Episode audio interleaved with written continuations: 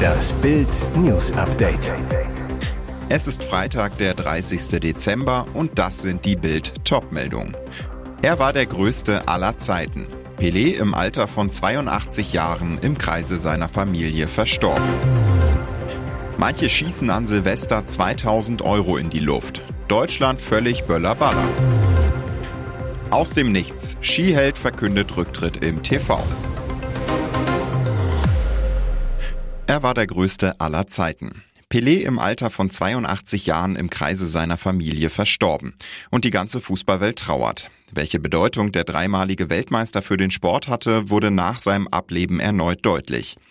Zahlreiche Stars verabschiedeten sich in den sozialen Medien mit Fotos, Danksagungen und Lobeshymnen von der Legende. Er galt und gilt als sein legitimer Nachfolger in der brasilianischen Nationalmannschaft Neymar. Er schrieb, ich würde sagen, dass Fußball vor Pelé nur ein Sport war. Aber er hat alles verändert. Er verwandelte den Fußball in Kunst, in Unterhaltung. Der König des Fußballs hat uns verlassen, aber sein Vermächtnis wird nie vergessen werden. Ruhe in Frieden, König, hieß es im Post von Kilian Mbappé. Auch Cristiano Ronaldo gedachte dem Brasilianer und schrieb mein tiefes Beileid an ganz Brasilien und insbesondere an die Familie. Und weiter eine Inspiration für so viele Menschen, eine Referenz gestern, heute und für immer. Wesentlich sparsamer als seine Superstar-Kollegen äußerte sich der frisch gebackene Weltmeister Messi. Bei ihm hieß es lediglich Ruhe in Frieden, Pelé. Robert Lewandowski schrieb Ruhe in Frieden, Champion. Der Himmel hat einen neuen Star und der Fußball verliert einen Helden. Welche Bedeutung der dreimalige Weltmeister auch für die aktuelle Spielergeneration hatte, wird durch den Twitter-Beitrag von Erling Haaland deutlich. Der Stürmer von Manchester City schreibt auf dem Nachrichtendienst, alles, was man bei anderen Spielern sieht, hat Pelé zuerst gemacht. Rest in Peace. Riesige Schlangen bildeten sich gestern vor den Supermärkten und Feuerwerksgeschäften im ganzen Land. Nach zwei Jahren Böllerverbot wegen Corona darf wieder geknallt werden. Und Deutschland ist im Böllerrausch. 0 Uhr, Gewerbegebiet Ostring in Herten. Vor der Tür zum Verkaufsraum vom Westfälischen Feuerwerk hat sich eine lange Schlange gebildet. Seit Donnerstag können Privatleute endlich wieder offiziell Feuerwerksartikel kaufen. Zwei Jahre lang war die Abgabe wegen Corona verboten. Für John Mattea, 19, ist der Böller-Einkauf nach zwei Jahren Flaute ein Highlight. Mit Freunden steht er in der mitternächtlichen Warteschlange. Bewaffnet mit Pizza zelebrieren sie den Countdown zum Böllerkauf. Ich konnte einfach nicht bis morgen früh warten, sagt John. Und auch in der Hauptstadt herrschte Ausnahmezustand. Der Berliner Ronny, 20, kampierte 13 Stunden vor dem Pyrotechnik-Fachgeschäft Vitrine. Er will 4000 Euro für Böller und Raketen ausgeben. Zum Verkaufsstart um Mitternacht war die Schlange hier 200 Meter lang. Angst vor neuer Coronavirus-Mutation. Warum lassen wir China-Flugzeuge noch landen?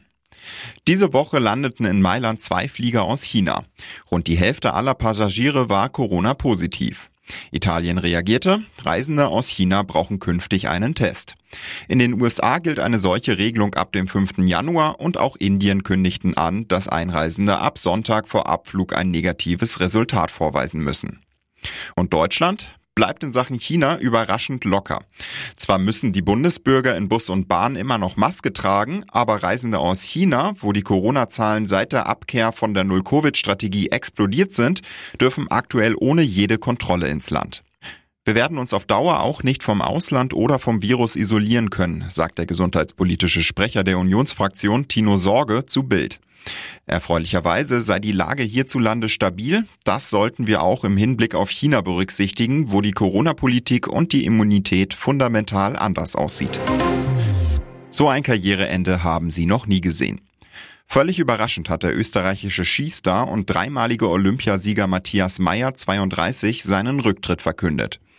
Kurz bevor Meyer im Super-G in Bormio an den Start gehen sollte, erklärte er im österreichischen TV dem völlig verdutzten Moderator, ich habe die letzten Tage nachgedacht und ich muss sagen, für mich ist es Zeit, dass ich aus dem alpinen Weltcup zurücktrete. Rums, zum anschließenden Rennen trat Meyer dann gar nicht mehr an. Meyers abrupte Rücktrittserklärung sorgte für Riesenwirbel. Es hat überhaupt keine Anzeichen gegeben, sagte der Speedtrainer der Österreicher Sepp Brunner. Meyer selbst erklärte, dass er weder Familie noch Trainer eingeweiht hatte. Ich wollte es schon immer mal machen, spontan einfach aufzuhören. Ich brauche keinen fixen Grund dafür, erklärte er. Sie entwarf den Punk. Die britische Modeikone Vivienne Westwood ist im Alter von 81 Jahren gestorben. Ihr Agent gab die traurige Nachricht am Donnerstag bekannt. Demnach starb die Designerin friedlich im Kreise ihrer Familie im Süden Londons. Über die Todesursache ist nichts bekannt. Wir haben bis zum Ende gearbeitet und sie hat mir viele Dinge mitgegeben, mit denen ich weitermachen kann. Danke, Liebling, schrieb ihr österreichischer Ehemann Andreas Kronthaler in einer Mitteilung. Westwood zählte zu den einflussreichsten und renommiertesten Modeschöpferinnen der Welt. Sie wurde in den 1970er Jahren berühmt, feierte auf den Laufstegen von Rom, London und Paris gigantische Erfolge. Heute werden einige ihrer Kreationen in Museen ausgestellt. In der Modeszene galt die Britin als Wegbereiterin des Punk. Sie und ihr früherer Partner Malcolm McLaren, Manager der Sex Pistols, betrieben zwischen 1974 und 76 das legendäre Geschäft Sex in London. Über Jahrzehnte baute Westwood ihr Imperium auf. Heute gibt es Boutiquen in Großbritannien, Frankreich, Italien, Amerika und Asien. Und jetzt weitere wichtige Meldungen des Tages vom Bild Newsdesk. Es ist der größte Tag in Charles Leben. Auf diesen Moment musste er sehr lange warten. Am 6. Mai wird der älteste Sohn der verstorbenen Queen zum neuen Monarchen Großbritanniens gekrönt. Die pompöse Zeremonie ist fest in der Tradition der britischen Royals verankert. Millionen Zuschauer am TV und vor Ort werden König Charles III. ganz genau beobachten und seine Familie. Besonders spannend werden Meghan und Harry mit dabei sein. Die Frage stellt sich jeder Royal-Fan.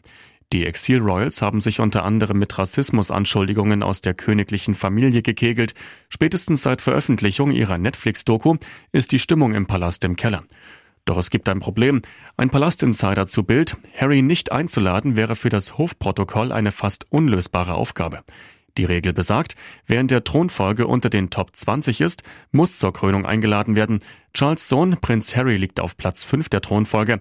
Daran ändert auch die Fehde mit seiner Verwandtschaft nichts.